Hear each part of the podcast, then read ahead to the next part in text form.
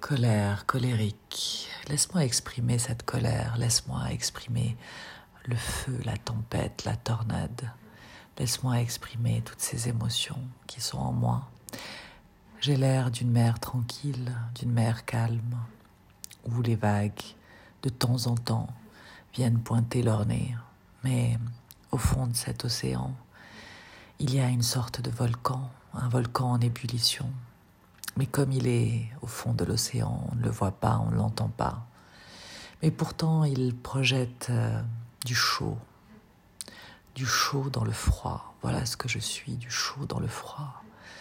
Et cette colère intérieure, c'est une rage, une rage de vivre, une rage de faire, d'exprimer, de dire ce qu'est la vie, avoir envie de vivre et de vivre de façon belle, puissante, intense, tel le feu.